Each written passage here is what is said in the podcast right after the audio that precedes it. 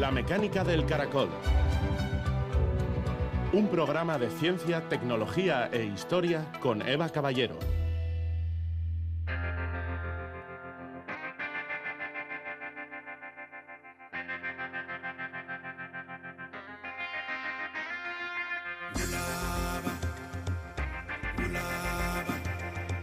La campaña de bombardeos de la primavera de 1937 fue, en su conjunto, un inmenso experimento de guerra, conducente a desarrollar el bombardeo perfecto.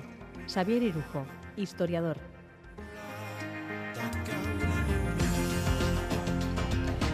Gabón, Xavier Irujo hace referencia en esta cita a los bombardeos que durante la Guerra Civil en la primavera de 1937 se lanzaron sobre localidades vascas. Para la aviación nazi, colaboradora del ejército sublevado, estudiar en las ciudades vencidas los efectos de los distintos tipos de proyectiles permitía medir sus efectos y diseñar el bombardeo perfecto. Más aún, calcular los efectos de los refugios antiaéreos y los protocolos de seguridad de la población civil, los elementos que luego pondrían en práctica en las Segunda Guerra Mundial les fue de mucha utilidad.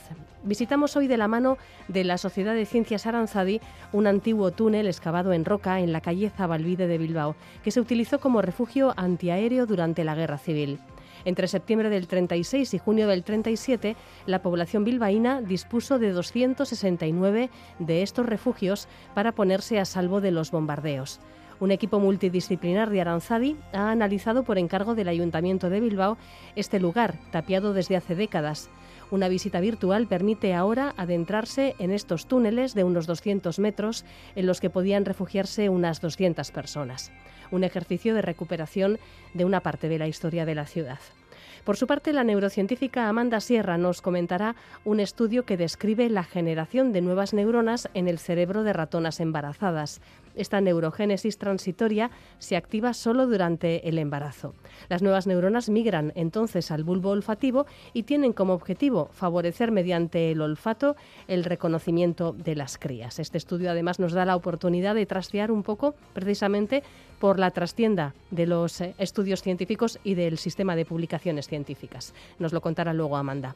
Presentamos además la exposición Máquinas de Ingenio y Akintzen Bidegurutzean, que hoy se ha presentado en el Centro Tabacalera cuatro instalaciones artísticas, fruto del trabajo en común de artistas e investigadores, plantean temas tan interesantes como la interacción entre humanos y robots, las capacidades de la inteligencia artificial, la volatilidad de la información digital que acumulamos en ingentes cantidades y la adicción al azúcar. Comenzamos.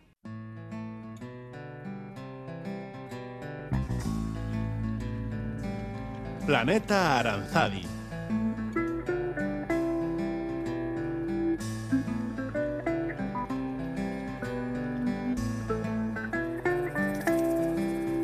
La calle Zabalvide, la más larga de Bilbao, con más de dos kilómetros de longitud y cuesta arriba, o cuesta abajo, según cómo se mire, acumula unos cuantos siglos de historia. Abierta según las crónicas a finales del siglo XV, ha visto la transformación de la villa. Allí ha habido caseríos, el frontón de la República de Begoña, la cárcel de la Rínaga y entre septiembre de 1936 y junio del 37 un refugio antiaéreo. Unos túneles excavados en la roca, un lugar angosto con capacidad para 200 personas, que fue uno de los sitios habilitados para que la población civil se protegiera de los bombardeos del ejército sublevado y sus colaboradores alemanes e italianos. Por encargo del Ayuntamiento de Bilbao, la Sociedad de Ciencias Aranzadi ha analizado este espacio y ha realizado también una visita virtual que permite adentrarse en estos túneles. Juancho Aguirre Mauleón, secretario general de Aranzadi, y Anar Chormaza, arquitecto de la Sociedad de Ciencias, nos invitan a descubrir este fragmento de la historia de Bilbao. Desde la Sociedad de Ciencias Aranzadi llevamos más de 23 años trabajando la memoria histórica del País Vasco y, hemos tenido la oportunidad con el Ayuntamiento de Bilbao de, acometer uno de los proyectos más importantes que hemos tenido en toda nuestra trayectoria de Aranzadi, que ha sido eh, la, exhumación, e investigación en el antiguo cementerio de Begoña. Y de esta relación que hemos tenido con los equipos del Ayuntamiento de Bilbao, pues nos hemos dado cuenta de que también Bilbao era el gran objetivo eh, de los que se sublevaron en la guerra civil. Era la gran ciudad industrial, la referencia económica y donde estaba de alguna manera eh, el poder y la representatividad política de aquella época. Por lo tanto, durante nueve meses estuvieron bombardeando eh, la villa. Nueve largos meses, desde el 25 de septiembre de 1936 hasta junio de 1937.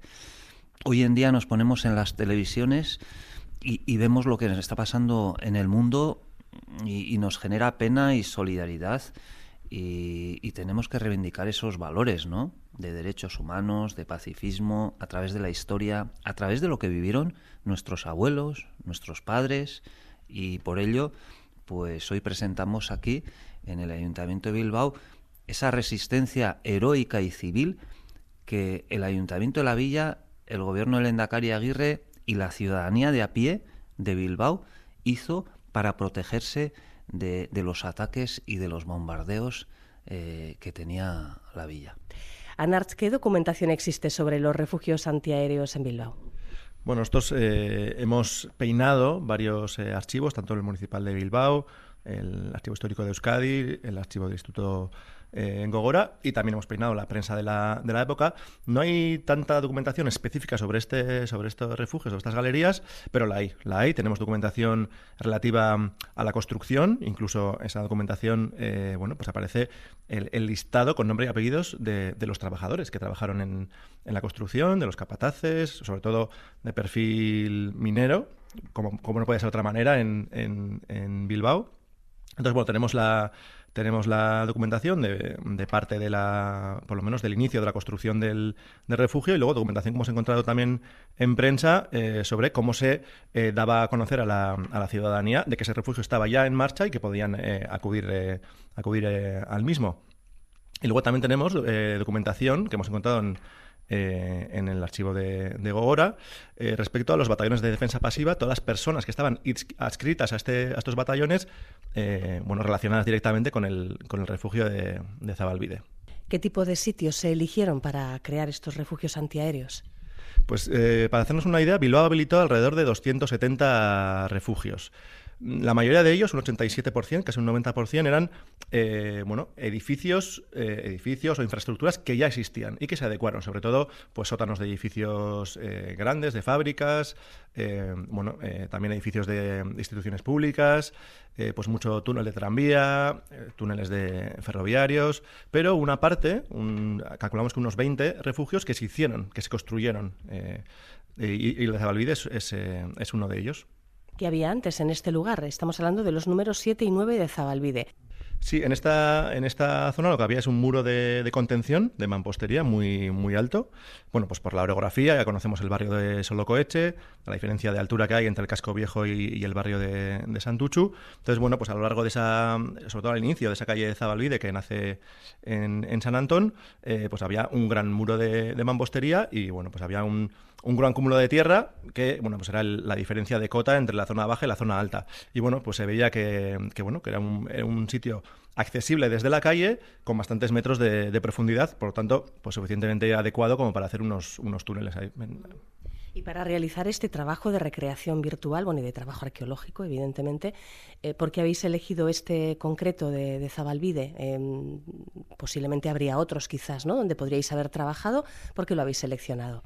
Esto viene de, bueno, pues de una moción que hubo en el ayuntamiento en su día, eh, porque bueno, se, detectó, se identificó que, que, en este punto había unos, unos refugios que estaban tapiados. Durante muchísimos años han estado las entradas al refugio tapiadas y en, en, gran manera también ha sido un refugio desconocido, porque bueno, pues la gente pasaba por ahí, muchísima gente que baja de Solocoeche, de Santucho al Casco Viejo, pero eh, bueno, pues estaba completamente tapiado e integrado en el muro de piedra. Entonces, bueno, hubo una moción en el, en el ayuntamiento que ha derivado en, bueno, identificar en los las galerías eh, y hacer un pequeño eh, trabajo de documentación, pues bueno, porque eran unas galerías que, que se sabía de su existencia, bastante desconocidas para el público en general, y bueno, ha sido un poco la petición del ayuntamiento de que empezáramos por este, por este punto.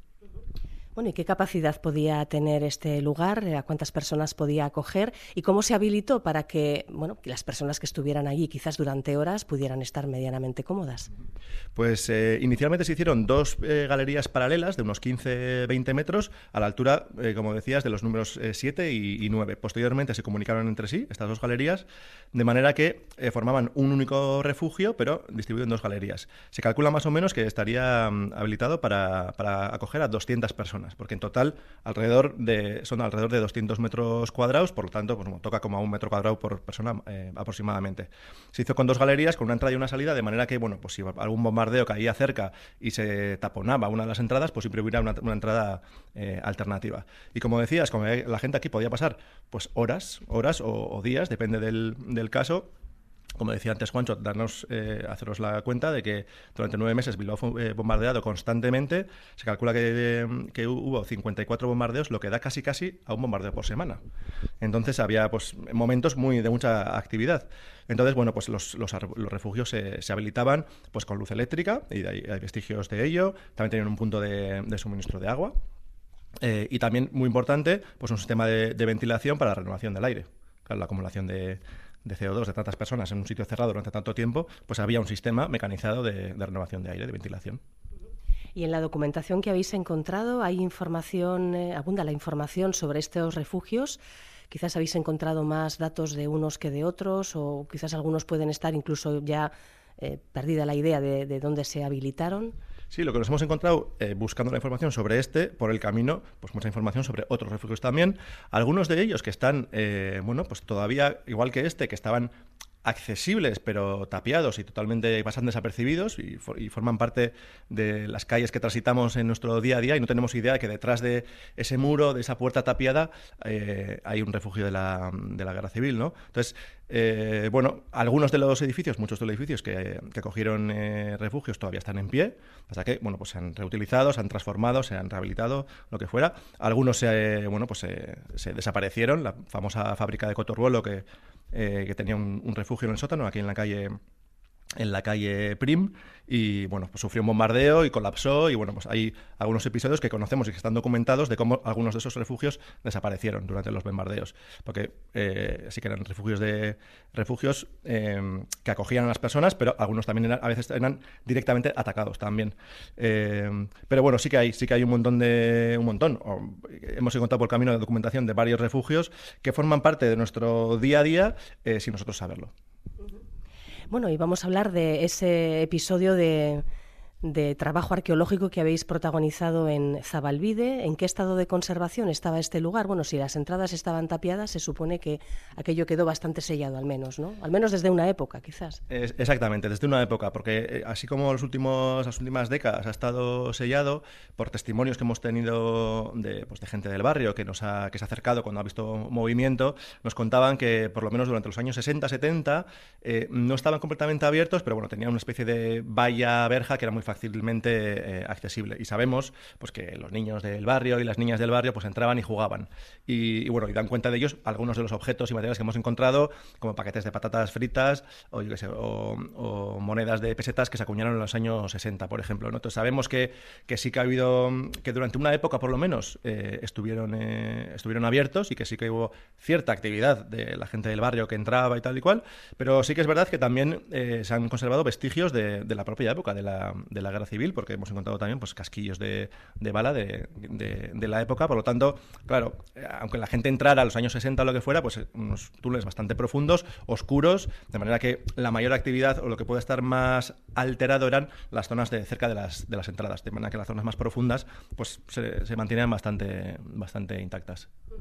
¿Y habéis encontrado materiales que os han permitido definir precisamente cómo se habilitó el lugar para que las personas que accedían al refugio estuvieran, bueno, cómodas, por lo menos que tuvieran aire y luz? Eso es, sí. Además de los objetos que hemos encontrado, algunos, como te decía, más contemporáneos, otros más de la, de la época, sí que quedan vestigios de las infraestructuras con las que se dotó el, refugio. Entonces, bueno, sí que quedan pues estos eh, eh, aislamientos de, porcelánicos de los cables de electricidad en el techo, algunos vestigios de ellos, pues parte de los tubos de parte de los tubos de, de, saneamiento o de, agua, y sí que quedan pues dos bases y dos grandes, más o menos grandes eh, turbinas, que eran las que, bueno, pues con un motor, las que funcionaban para para renovar el aire o la ventilación del refugio. Entonces, bueno, sí que quedan algunos vestigios de las infraestructuras con las que se dotó el, refugio.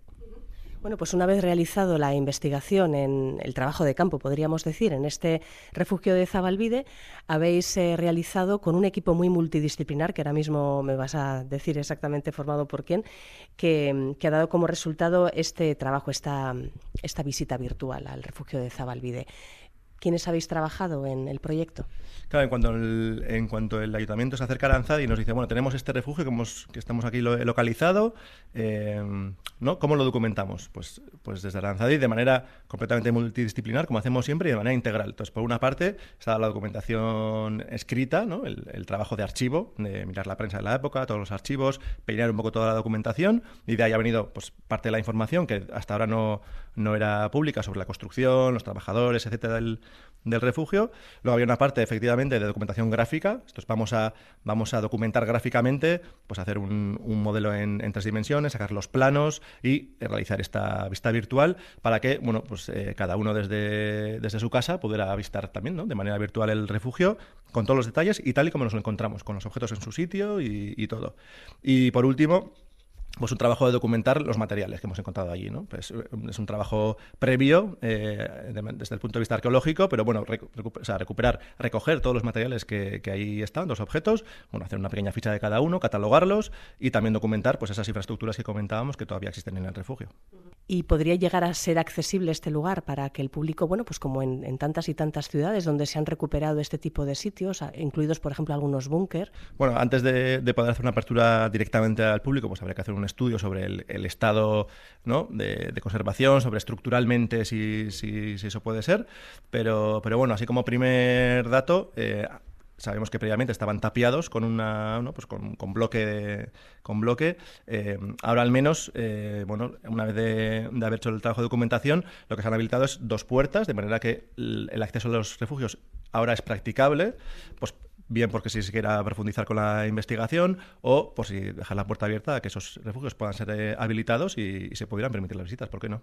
¿Y tenéis en mente la idea de actuar sobre otro de estos refugios de Bilbao?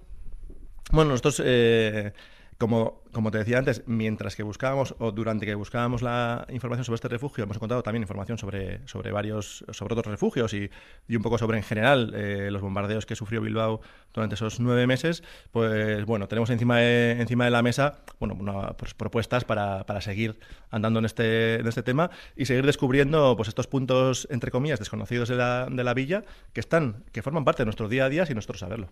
Pues por ejemplo tenemos los accesos a, desde la calle Naja, por ejemplo, que tenemos los accesos a los túneles del ferrocarril de, de Febe, pues se utilizaban también como, refugio. En las propias rampas de Uribitarte también tenemos un acceso que también está tapiado en esa diferencia de cota que hay, pues también tenemos conocimiento de que hay, eh, hay un refugio que todavía está sin, sin analizar ni sin, ni sin tocar.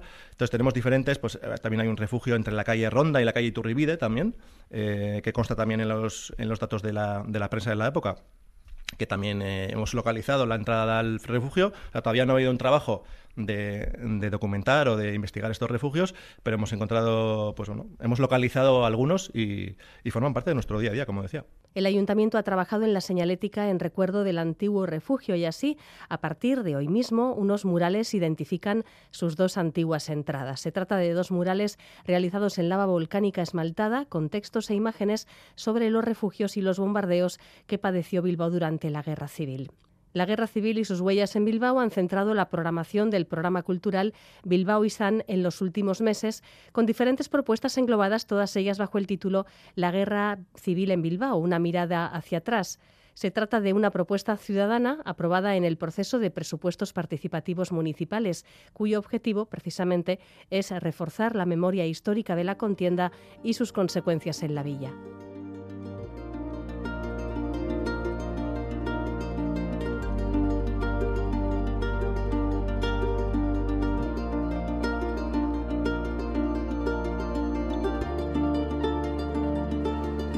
Se conoce como neurogénesis el proceso por el que se generan nuevas neuronas a partir de células madre.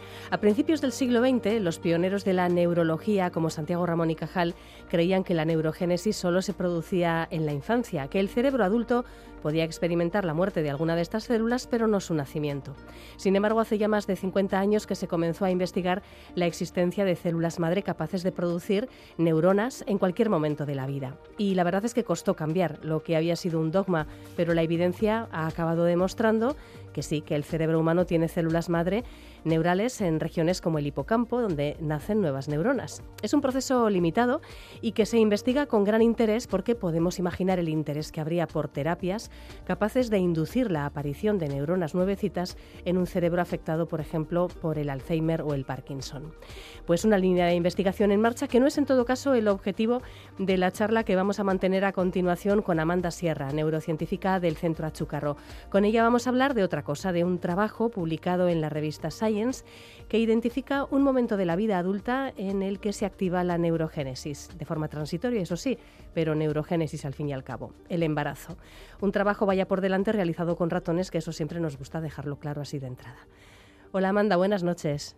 Buenas noches, Eva, ¿qué tal estás? ¿Qué es la neurogénesis adulta y cómo hacen posible la plasticidad del cerebro durante toda la vida? Pues es que lo has explicado tú también, chica, que yo ya me, no tengo mucho que contar. Algo seguro que podrás añadir.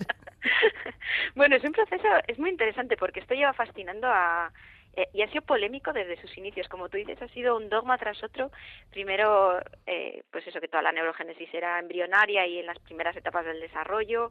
Luego, Altman descubrió en los 50, vio que sí había algo de neurogénesis, pero nadie le creyó. De hecho, eh, fue completamente denostado y tuvo que abandonar la carrera investigadora. Fíjate cómo eran o sea, era como una cosa muy dramática, era tal dogma de la neurociencia que aquello era impensable. Y ahora sabemos que existe, pero existe eh, porque se mantienen esas células madre todavía indiferenciadas en el cerebro adulto y mientras existen, o sea, mientras esas células todavía están ahí, todavía está la posibilidad de que puedan reclutarse y activarse para empezar a dividirse y generar nuevas neuronas. Pero esto no ocurre en todo el cerebro. Entonces, las las posibilidades que tiene de regeneración, que tú es lo que has venido contando, son un poco limitadas porque no es que podamos reclutar neuronas en cualquier parte del cerebro. O sea, tú tienes un infarto, un, un ictus en la corteza prefrontal y las, las células madre que están en, en el hipocampo pues igual no llegan, ¿no? Bueno, ahí hay, hay, cuestiones. Pero bueno, lo interesante es que, bueno, por, por algún motivo es, es, tan bonito de ver cuando, cuando ves células recién nacidas, neuronas recién nacidas, que verdaderamente es fascinante y todos los que hemos trabajado en eso, pues seguimos fascinados. Entonces, cada vez que aparece un artículo de estos, sobre todo con, con, con una cuestión tan relevante fisiológicamente como este, ¿no? que es que durante el embarazo en la madre, en el cerebro de la madre, esté habiendo estos cambios, ¿no? esta producción de nuevas neuronas, pues pues pues lo hace muy llamativo y muy interesante. Entonces, el asunto es que, eh, bueno, dentro de, hay dos regiones fundamentales donde se mantiene la neurogénesis que todas tienen nombres especialitos, ya sabes cómo somos los biólogos para esto. Una, que está relacionada con el hipocampo, son zonas de memoria y aprendizaje, y esa es la que más ha estudiado. Y luego está la otra, que se llama región subventricular. ¿Por qué se llama así? Porque está debajo del ventrículo. Los ventrículos, ya lo sabrán los, los, los, oyentes que nos hayan escuchado más veces, es esa especie de esqueleto hidrodinámico que tenemos dentro del cerebro, por donde circula el líquido cefalorraquídeo y que hace que el cerebro, pues como es blandito, no se colapse sobre sí mismo. Entonces mantiene la estructura interna del cerebro. Pero no solamente es una cosa mecánica, sino que la pared que recubre eso y que más o menos circula con una estructura específica, pero circula, digamos, por todo nuestro cerebro, ahí también hay de esas células madre. Ahora, esas células madre que, que están ahí localizadas eh, nacen y migran, de hecho, una distancia bastante larga, hacia una zona muy especial del cerebro, y solamente ahí. Aunque bueno, si por ejemplo tenemos un ictus, como decía antes, puede ser un poco distinto. Pero normalmente migran a una sola región que es lo que llamamos el bulbo olfativo que está, como nos podemos imaginar por su nombre, justamente aquí detrás de nuestra nariz, detrás del, del, del huesecito este triangular de la nariz, pues ahí justo debajo se mete un trocito de cerebro que es el bulbo olfativo y está implicado, como su nombre dice, en la olfacción. Los humanos, en general, somos una cosa que se llama microsmóticos, que quiere decir que no dependemos mucho de nuestro olfato. Los humanos dependemos más de la visión, del oído, pero por ejemplo los perros o los osos son macrosmáticos, son animales que dependen muchísimo de la olfacción, así que tienen unos bulbos olfativos inmensos. ¿vale? Esto es por poner un poco en contexto, los ratones también son microsmáticos, también dependen mucho de la olfacción para, pues, para las feromonas y así para comunicarse. ¿no? Entonces, bueno, hay que poner un poco en contexto que estos experimentos, que son muy importantes hechos en ratones, todavía no sabemos qué relevancia pueden tener para el ser humano. Pero en ratones, lo que vienen a decirnos es que eh, durante el embarazo se producen más neuronas, más de estas nuevas neuronas en esa región subventricular, migran hasta el bulbo olfativo de la madre y ahí participan en tareas de olfacción que están relacionadas con el reconocimiento de las crías. De hecho, si destetan a las, en cuanto destetan a las crías, de hecho, esas nuevas neuronas incluso se mueren. Es una especie de neurogénesis transitoria. Ya, eso, eso me ha llamado muchísimo la atención. Mm. O sea, son, em, es un proceso muy especializado. Muy especializado, sí. Como muy específico. Entonces, la, la, palabra que los, los autores de este artículo utilizan, que es hacer un un marketing, una publicidad muy buena de sus, de sus resultados, es eh, neurogénesis a demanda. Como quien va a Netflix y elige, pues mira, hoy estoy de humor de verme una peli de llorar, hoy tengo ganas de una peli de risas o de acción, pues hoy voy a ir a mi cascada neurogénica y hoy digo, hoy estoy embarazada, necesito estas neuronas específicamente, ¿no? Pues porque necesito que se vayan a integrar una zona específica al bulbo olfativo porque van a participar en esta acción concreta que es eh, reconocer a las crías a través del olfato. Entonces, bueno, pues es, es una cosa curiosa. Es decir, esto en realidad ya se sabía que, durante la neurogénesis, perdón, durante el embarazo se recluta más neurogénesis, pero estos autores, eh, eh, Fiona Deutsch es la, la, la investigadora principal, que es una investigadora muy conocida, que está en Suiza, eh, lo que han identificado es un pool, un grupo específico de estas células madre en una localización muy específica de esta zona subventricular que se recluta específicamente a demanda para esta tarea que tan dedicada de cuidar a las crías. Entonces ahí viene un poco la novedad de, identificar un poco mejor cómo afinar el dardo no y ser más precisos de, cómo se regula este mecanismo concretamente. Que entendemos que en estas especies que dependen tantísimo del olfato, el que esta neurogénesis transitoria se dedique precisamente a algo que va a, orientarse al bulbo olfativo, pues, pues tiene todo el sentido, claro. Otra cosa es que en las personas, en las mujeres, ocurra algo parecido. Pues y te quería preguntar una cosa. Este tipo de, investigaciones, por ejemplo, sobre neurogénesis, eh, ¿se pueden hacer de forma no invasiva? O sea, ¿se pueden hacer con personas? ¿Esto se podría comprobar en una mujer, por ejemplo? Pues, o, esto requiere abrir, eh, abrir, cerebros y cositas que no, que no convienen? Eh, a ver, eh, ahora mismo diría que no, no sé muy bien qué se está desarrollando. Yo he trabajado bastantes años en neurogénesis, ahora estoy un poquillo más desconectada, pero hasta donde yo sé no. Bueno, por ejemplo, te diré, cuando yo eh, cuando yo estuve en Estados Unidos, estoy aquí ya hablando como los abueletes, cuando yo estuve en Estados Unidos haciendo mi estancia postdoctoral, que estuve allí varios años, el laboratorio donde yo trabajaba, mi jefa, ellos habían desarrollado precisamente lo que tú dices, un método eh, in vivo, no invasivo, que permitía eh, determinar la neurogénesis en humanos medirla a través de resonancia magnética, porque encontraron un metabolito específico que solamente estaba en las células madre, eh, que se podía detectar por resonancia magnética, entonces pues estas resonancias magnéticas que tenemos en los hospitales, pues ahí de eso se sacan las imágenes típicas en blanco y negro, ¿vale? Esas señales, el, la señal magnética que procede del agua, porque nuestro cerebro es muy acuoso, y por eso se generan esas imágenes en blanco y negro. Cuanto más negro, más contenido en agua, cuanto más gris o más blanco, es que menos agua tiene, ¿no? Entonces así vemos esas imágenes en blanco y negro. Ahora, si quitamos la señal del agua, debajo quedan señales de muchos otros metabolitos, muy chiquititas comparadas con la del agua, pero que se pueden llegar a cuantificar. Y entonces ellos, de hecho, encontraron un, un un metabolito específico y, escribieron un paper precisamente en Science, publicaron en Science, yo no estoy citada de autora porque no trabajé ahí, eh, donde decían que ese método era específico para las stem. Lo que pasa es que es un método que en realidad luego mm, eh, no ha sido validado por otros grupos independientemente. Entonces, efectivamente, en humanos sería muy útil tener ese método ex vivo, pero no parece que vaya a ser una cosa muy sencilla. Y hasta ahora lo que hacemos, y estos son unos artículos, yo creo que hemos hablado de esto en alguna otra ocasión, y esto la audiencia probablemente les suene de, hay neurogénesis, no hay neurogénesis en humanos. Llevamos una discusión en el campo con esto eh, los últimos 10 años, porque esto se utiliza normalmente tejido post-mortem, en el que se pueden detectar unas proteínas específicas que, que, que se expresan solamente en las células, en las neuronas jóvenes, digamos, se llaman eh, eh, neuroblastos.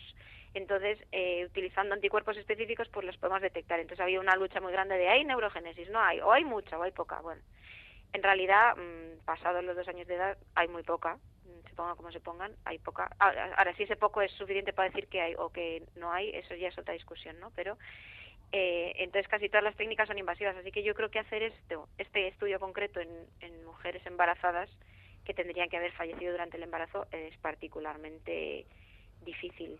Entonces sí, es una lástima. Yo hasta donde sé no hay más técnicas. Eh, eh, bueno, hay otra, pero también es postmortem.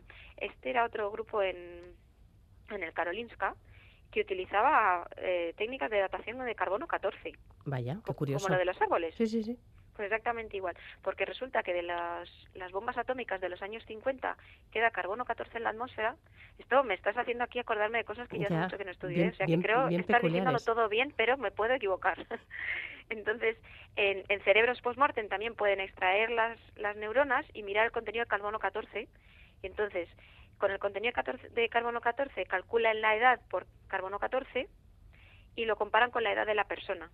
Entonces, si las neuronas tienen una edad más joven que la edad de la persona, es porque se han ido renovando y han ido sintetizándose y produciéndose, incorporando nuevo carbono 14, el de la atmósfera de pues a, los, a sus 30, 40, 50 años. Entonces así es uno de los métodos que se, pero también es postmortem. Sí, Entonces, bueno, Vamos, que postmortem hay unos cuantos. Hay unos cuantos, sí. Pero cada uno con sus limitaciones experimentales, no vamos a decir que es todo perfecto pero eh, in vivo yo este que publicó mi jefa pero no nunca llegó a más desgraciadamente. Y fíjate que era un science como este. Sí, sí.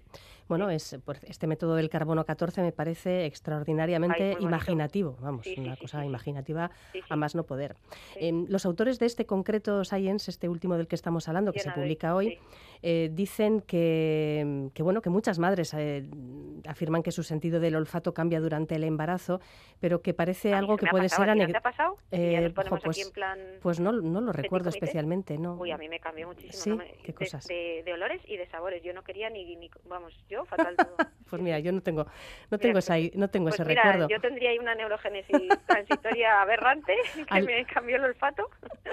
puede ser, puede ser. Lo que dicen es eso, que como no está demostrado mm. tampoco que porque son eh, ideas que muchas veces pueden resultar un tanto subjetivas, ¿no? O que te mm. fijes más en, a veces no nos fijamos en, en, algo como los olores y de pronto basta que te digan... que cambie el sentido del olfato tampoco necesariamente quiere decir que sea debido a la neurogénesis. Por eso, que puede o ser puede cambiarte tu percepción del olfato mm. por, yo qué sé... Por, un tema hormonal quizás, ¿no? no pues Claro, efectivamente. Entonces, no... No se sabe muy bien. Sí. De hecho, ya se sabe y eh, hay estudios cada vez más, más eh, avanzados en, en mujeres estas sí embarazadas y vivas y coleando, Em, para analizar cómo cambia su cerebro durante estos meses en base pues a resonancias magnéticas para ver el, influjo de las hormonas y, aquí se ha visto, ¿no? toda una experta, ¿eh? bueno, sí, alguna, algunas entrevistas del tema ya he hecho desde luego, pero, pero sí, ¿no? Cómo la gestación modifica la estructura cerebral de las embarazadas para predisponerlas para que desarrollen comportamientos maternales, ¿no? Esos vínculos que permiten el cuidado, la crianza, el apego, ¿no? También el apego, el apego sentimental. yo creo que todas las mujeres que han sido madres, eh, madres de, eh, bueno, una cosa será la crianza, pero desde luego el embarazo por sí mismo genera la mayor parte de, estos cambios, porque son las hormonas asociadas al, embarazo. Aparte de lo que luego produzca el, efecto de la crianza en sí, o sea, una madre biológica versus madre eh, cuidadora, digamos, que pueden tener efectos distintos. Sí, sí. Bueno, incluso también, también hay eh, eh, experiencias ¿no? Con, con, el cerebro de los padres, que también sufre alteraciones y tal. Pero bueno, si estamos hablando del embarazo, que es algo como muy concreto y es un cambio fisiológico, fisiológico muy potente. Sí, a mí el de todas formas, lo de, lo de los microquimerismos, o sea, que haya células del bebé en el cuerpo de la madre otra para historia. siempre a mí eso me, uf, madre mía, me parece... Otra de las historias del embarazo. Bueno, y células de las madres en los, en los hijos e hijas, ¿eh? Que también... ¿También? Sí, sí, sí también. Es un el microquimerismo fetal y el microquimerismo materno, ¿no? Es, es precioso eso. Una vía de doble sentido. ya para toda la vida. Microquimerismo queremos decir que quimeras son eh, una quimera es cuando distintas células tienen distinto contenido genético, distinto ADN y en este caso es micro porque son solamente unas poquitas células del bebé las que se encuentran en algunos tejidos de la madre, ¿no? O viceversa. O sea, no es que de pronto la mitad de tu cuerpo esté hecho de células del bebé, ¿no? Pero sí que se encuentran células que todavía no se sabe ni cuánto duran ni, ni qué función tienen, si es que tienen alguna función y no, y no simplemente digamos es que se han escapado. Pero claro, tú piensas que, o sea, a ti cuando te hacen una transferencia de sangre, una transfusión, perdón, claro. Eh, claro, te tienen que mirar el grupo sanguíneo, ¿no? Porque si, ¿no? Y cuando te hacen un, un, trasplante de hígado o de médula ósea, pues tiene que ser lo más compatible posible, ¿no? Eso es. Y en este caso las madres no se pueden proteger de, del, del, del, extraño, que es el hijo. Bueno, la placenta protege, por supuesto, porque la placenta aísla, pero el hecho de que se escapen células eh, quiere decir que el sistema inmune de la madre las tiene que reconocer, no tendría que atacarlas, porque si no, eh, la podríamos liar, ¿no? Porque podría terminar con el embarazo Así que de alguna manera eso está teniendo que también cambiar el sistema inmune de la madre y no se sabe a largo plazo qué tipo de, repercusiones puede tener, ni, ni, ni, positivas ni negativas, en yo qué sé, desde enfermedades autoinmunes hasta, yo qué sé. Sí, sí. Es muy interesante. Yo he estado leyendo bastante últimamente sobre estos temas y eh, hay bastantes hipótesis, claro. Lo que pasa es que es un tema muy nuevo y todavía faltan por confirmar, pero sí, sí, se van recabando ideas sobre, por ejemplo, que las enfermedades autoinmunes pueden mm. ser más prevalentes en mujeres que han estado embarazadas, claro, precisamente por esa presencia de ADN, digamos, extraño, ¿no? De, mm. otra, de otra persona, al fin y al cabo. Claro. Y, por ejemplo, y, sin embargo, por ejemplo, también ha habido algún estudio que ha analizado si en personas que, mm, sobre todo niños y niñas que necesitan un trasplante, si es más favorable que reciban el órgano a trasplantar de, su madre, sí, porque ya tienen células, normalmente pueden tener ya células de la madre en su cuerpo desde el principio por un hijo lo das todo. Eso es. Entonces, tiene es, un camino de doble sentido. Eh, células de la madre en los hijos haciendo cositas y células de los hijos en las madres haciendo también cositas. Cositas que iremos aprendiendo. Aquí hay que, van a seguir saliendo muchos artículos muy interesantes. hay cosas muy locas, además, sobre, sobre este tema. Y además, a mí lo que, lo que me está llamando también mucho la atención es cómo em, este conocimiento sobre cambios que se producen en el embarazo mm, a este nivel tan íntimo como puede ser eh, genéticos y de, y de, mm. y de morfología del cerebro y función del cerebro, se están estudiando desde hace relativamente poco tiempo. Son, son muy nuevos. O sea, es un tema de, investigación muy, muy moderno. Sí, sí lo es. es como si no le hubiéramos bueno, muchas cosas de la fisiología femenina ya sabes que han quedado pues va a ser por eso. tradicionalmente fuera del mira la menopausia no hasta el orgasmo femenino que es a veces un poco casi un misterio todavía a estas alturas del siglo pero sí, muchas de estas cosas de la fisiología, eh, sobre todo la femenina, se han quedado muchas veces fuera, pero ahora hay, mucho interés por entender porque porque tiene mucha relevancia, claro, pues tanto las madres como para los hijos. Sí, sí, y muchas desde luego esto del microquimerismo puede tener impacto en la salud de una persona eh, allende los mares, vamos, a lo largo de toda la vida. Por cierto, quería preguntarte también sobre la metodología que han seguido en este estudio de Science, recordemos las, las ratonas. que, volvemos a nuestras ratonas. las ratonas que experimentan una migración de, de, nuevas neuronas hacia su bulbo olfativo para que aprendan a reconocer por el olfato a sus crías. Em, ¿Han, han pues utilizado un sistema? sí, es que en realidad este paper, eh, este artículo, perdón, yo no entiendo muy bien aquí alguien que me esté escuchando que, sea un poco más colega me dirá, pero Amanda, ¿qué estás diciendo? Y digo, bueno, es que yo no entiendo muy bien por qué está publicado en Science. Bueno, está publicado en Science porque está muy bien escrito, es un grupo muy potente, pero en realidad muchos de estos descubrimientos no son nuevos. O sea, eh, el efecto del embarazo en, en la neurogénesis adulta se ha descrito hace bastante tiempo ya. Eh, o sea, no es, un, no es una novedad como que justifique eh, que esté publicado en Science. Eh, sí que es verdad que han detectado ese patrón espacial, ¿no? que solamente algunas células localizadas específicamente en unas zonas son las que luego se integran y parece que están implicadas más en una actividad específica, esa del reconocimiento de las crías, pero, pero no, es muy, no, es, no es muy novedoso. La parte más novedosa es la tecnológica, entonces es lo que yo llamo el nuevo juguetito de los científicos y de los neurocientíficos de, del 2023. A ver, ¿y en qué consiste? Entonces se llama, la verdad es que es una cosa bueno, claro, muchas veces la, la, el descubrimiento de, de, nuevos conceptos viene determinado por desarrollo metodológico, o sea, desarrollo tecnológico, eso está claro. Pero llevamos una temporada que muchos de estos, eh, de estos métodos eh, producen unos grandes sets de datos, estas ómicas, pero no llegan a producir mucho avance conceptual. Y entonces esto es un poco mi, no mi duda, pero mi, mi, creencia de que hay que plantearse las cosas también a veces con un poco perspectiva y no dejarse llevar por el, pues eso, por el caramelito y la piruleta, ¿no? Entonces, esto es una piruleta ahora mismo, una piruleta muy golosa, que se llama Spatial Transcriptomics, o sea, transcriptómica espacial, que explicado en cristiano quiere decir que eh, con estas técnicas ahora nosotros podemos saber casi a nivel de célula individual todos los genes, o por lo menos muchos genes que esa célula está expresando. O sea, si, si nuestro ADN es un libro de recetas, y una cada célula hace lo que hace porque lee unas recetas específicas, o sea, las, las células de la piel leen recetas para ser células de la piel, las neuronas leen recetas para ser neuronas, pues ahora esas recetas, que normalmente lo que tendríamos que hacer es machacar al tejido, sacar las células, leer cada una y así, eh, pues ahora ya lo podemos mirar in situ ¿Y por qué in situ es importante? Precisamente porque las células tienen una relación anatómica y espacial unas con otras.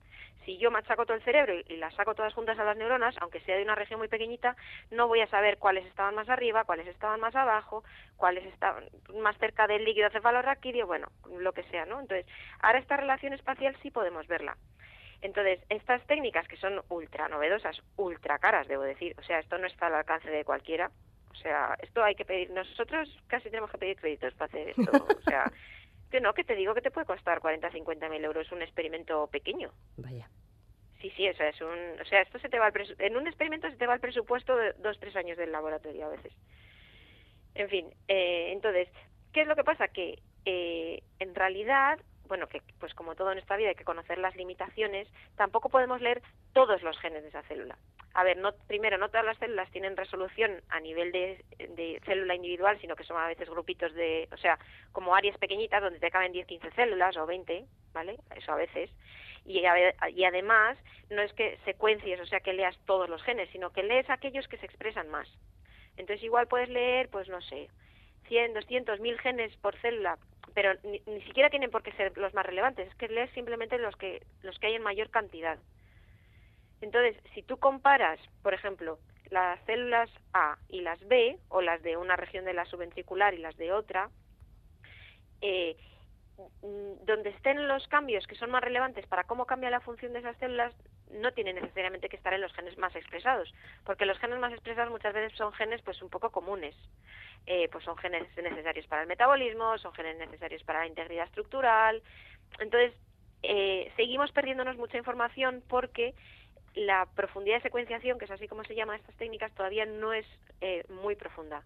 Es, nos quedamos un poco como en como en como la puntita del iceberg viendo ahí los mm, los cuatro genecillos los, mm, los cuatro más se expresan más pero nos perdemos todo lo que hay debajo no entonces es verdad que estas técnicas suponen un, un grandísimo avance pero conceptualmente todavía lo que tenemos, entonces, insisto, lo que conseguimos son unos sets de datos inmensos, porque tú imagínate que ahora tienes lecturas de cientos de genes o miles de genes por cada célula, pues imagínate eso por muchas células que tienes en un único corte de tejido.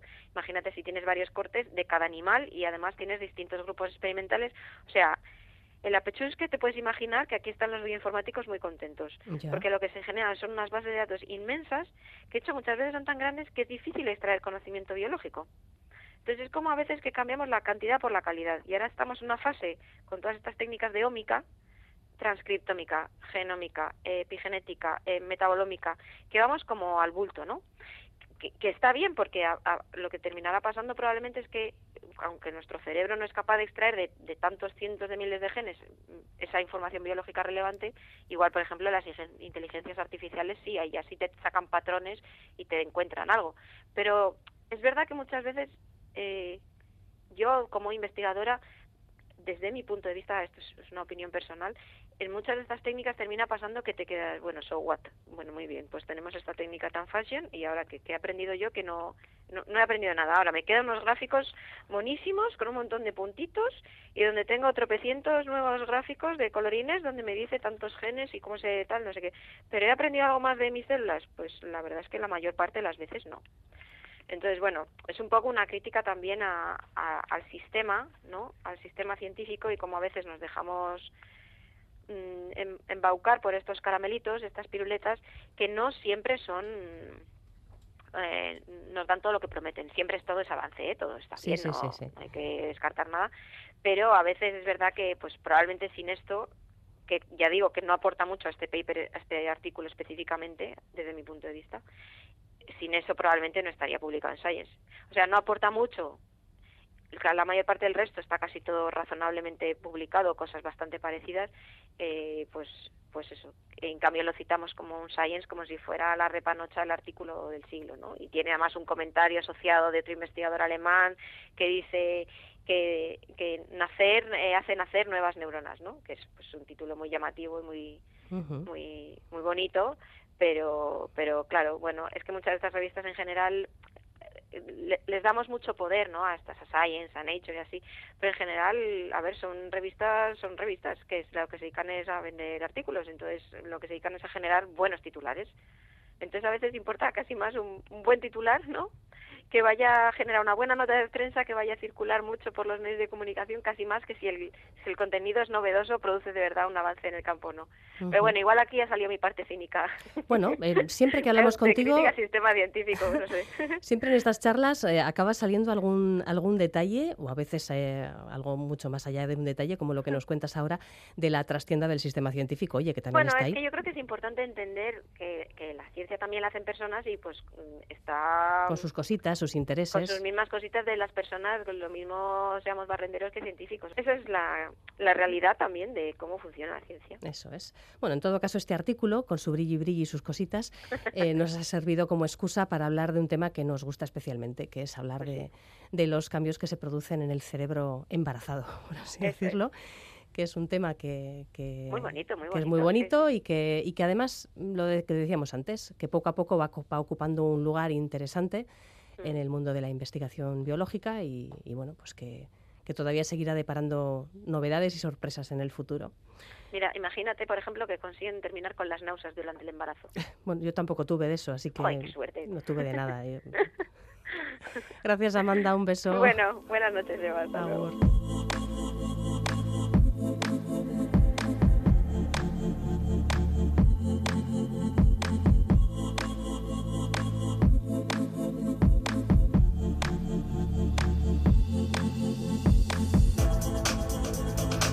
Nos acercamos a continuación a Tabacalera, el centro Donostierra que destaca por su apuesta por combinar ciencia, arte y tecnología. Su nueva exposición, abierta al público a partir de mañana viernes 24 de noviembre, es Máquinas de Ingenio y Akintzen Bide Gurutzean, que plantea efectivamente un cruce de caminos entre disciplinas para plantear reflexiones relacionadas con desafíos de nuestro tiempo. El alcance de la inteligencia artificial, por ejemplo, la relación entre humanos y robots. Y en el ámbito de la salud, esa omnipresencia presencia del azúcar en los alimentos. María Pete Cuca, investigadora y gestora cultural especializada en la intersección entre arte y cultura tecnocientífica, es la comisaria de esta exposición y quien nos acompaña por estas cuatro instalaciones. Lo que vemos en, la sala son eh, cuatro prototipos, obras artísticas realizadas en colaboración por artistas y organizaciones científicas. Cada una de ellas eh, aborda un tema candente eh, de la actualidad en relación con cómo las tecnologías y las innovaciones, eh, tanto técnicas como científicas, nos están transformando como, sociedad. La primera de ellas es Exografías, de la artista Maya Vicente, en colaboración con Techniker y, y Gogoa, eh, exografías tiene como protagonista un exoesqueleto. Los exoesqueletos son prótesis que se utilizan em, para activar de manera controlada las funciones motoras del cuerpo. Son, son lo que nuestra imaginación es un, es un robot y realmente el, mundo de la, robótica ha atravesado todo el siglo XX y, buena parte de lo que llevamos del, XXI concentrando todas las, promesas, pero también todas las ansiedades que nos produce nuestra relación con la, con la tecnología. La siguiente obra eh, continúa en esta, en esta senda porque eh, aborda la cuestión de la inteligencia artificial, que eh, es de, alguna manera esas promesas y esas, y esas ansiedades hoy son, las que trasladamos a la inteligencia artificial. No sabemos a dónde nos va a llevar esa, esa evolución técnica que ya está, está funcionando. Y esta obra se llama C, el punto justo del conflicto cognitivo, y es una colaboración entre la artista Laura MM y el BSBL, con las investigadoras Manuela Ruzzoli y Marta Lapietra, que trabajan sobre, sobre neurociencia. Entonces aquí lo que vamos a ver es una inteligencia artificial en su infancia, como son hoy en día las inteligencias artificiales que están en la infancia de su vida y los usuarios, las usuarias les estamos, las estamos eh, criando a, través de nuestras interacciones y, de nuestros eh, datos. ¿no? Y es una, es una instalación interactiva en la que se utilizan eh, los visitantes, van a poder jugar a, los mismos juegos conductuales que se, que se utilizan en los experimentos de neurociencia. Entonces es como, como, si le abriéramos el cerebro a una inteligencia eh, artificial. La tercera pieza es, eh, se llama Sugar Detox Clinic y es eh, una clínica de desintoxicación de nuestra adicción al azúcar. Esto es una colaboración entre la diseñadora Elsa Iranzo y el BCC, el Basque Culinary Center, a partir de una investigación de, Elena Romeo sobre el hecho de que en la, cuando percibimos un sabor, como por ejemplo puede ser el, sabor dulce, realmente no solamente estamos influidos por el gusto, sino por todos los sentidos. Todos los sentidos conforman el sentido del gusto, conforman cómo percibimos algo dulce. Esto, explica que, por ejemplo, un, caramelo de color rosa siempre nos va a saber más dulce que un caramelo de color verde, independientemente de la cantidad de azúcar que tengan. Entonces, esta clínica de desintoxicación es una experiencia participativa en la que uno puede adentrarse en, esta especie de simulacro de lo que podría ser esta, esta clínica, hacerse un test de su adicción al azúcar y, llevarse una de las gominolas que ha, que ha producido el Vasculinary Center y que son como la terapia para nuestro para nuestro grado de adicción al, azúcar que realmente es un problema en la sociedad eh, contemporánea sobre todo por los ultraprocesados que tienen azúcares añadidos que realmente tal vez no serían necesarios ¿no? para el sabor y la última pieza se llama compost computacional y es obra de la arquitecta Marina Otero con el DIPC, el Donostia International Physics Center, y aborda otro tema crucial para el desarrollo tecnológico de los próximos años, que es el impacto ambiental de las tecnologías digitales. La idea de la nube que, utilizamos tanto es, engañosa porque realmente la nube no es algo etéreo. Lo que llamamos la nube en realidad son infraestructuras físicas eh, son cables submarinos, son antenas y son sobre todo gigantescos centros de datos que consumen muchísimos recursos, recursos naturales, consumen también muchísima agua y que además eh, generan CO2 y generan muchísimo calor. Eh, entonces, Marina Otero, junto con el DIPC, ha desarrollado una, una película y, y ha creado, también con ayuda del, del Media Lab de, Tabacalera, que en, este, que en este proyecto es fundamental, y ha creado una, una vermicompostera donde tenemos una, comunidad de, de, lombrices que viven con el calor que generan los softwares del, de ITC que simulan el origen del universo. Son piezas, esta en, particular tiene una, tiene una densidad eh, técnica importante, pero nos habla de algo que es eh, el futuro, pero ya inmediato del almacenamiento de, datos. No vamos a poder conservar todos los datos, porque los centros de datos, como digo, son, eh, son eh, estructuras, son, son infraestructuras que son que necesitan muchísimos recursos y, por lo tanto estamos llegando al límite de los recursos disponibles en, general en el planeta, ¿no? Por lo tanto, esto nos plantea la pregunta de, bueno, ¿qué, ¿qué, datos van a poder ser conservados? ¿Cómo podemos imaginar otras formas de hacer sostenible el almacenamiento de datos, pero también cómo podemos hacer sostenible nuestra relación con ellos y quizás eh, replantearnos eh, esta necesidad que tenemos de, almacenarlo todo, ¿no? entonces, pues, pues, ¿cuál va a ser la memoria que vamos a trasladar a las generaciones futuras? La exposición estará disponible hasta el 4 de febrero de 2024 en Tabacalera. Durante los próximos meses, además, se va a organizar allí un amplio programa de actividades como visitas dialogadas, visitas guiadas por la propia comisaria, recorridos con científicos y diversos encuentros y conferencias.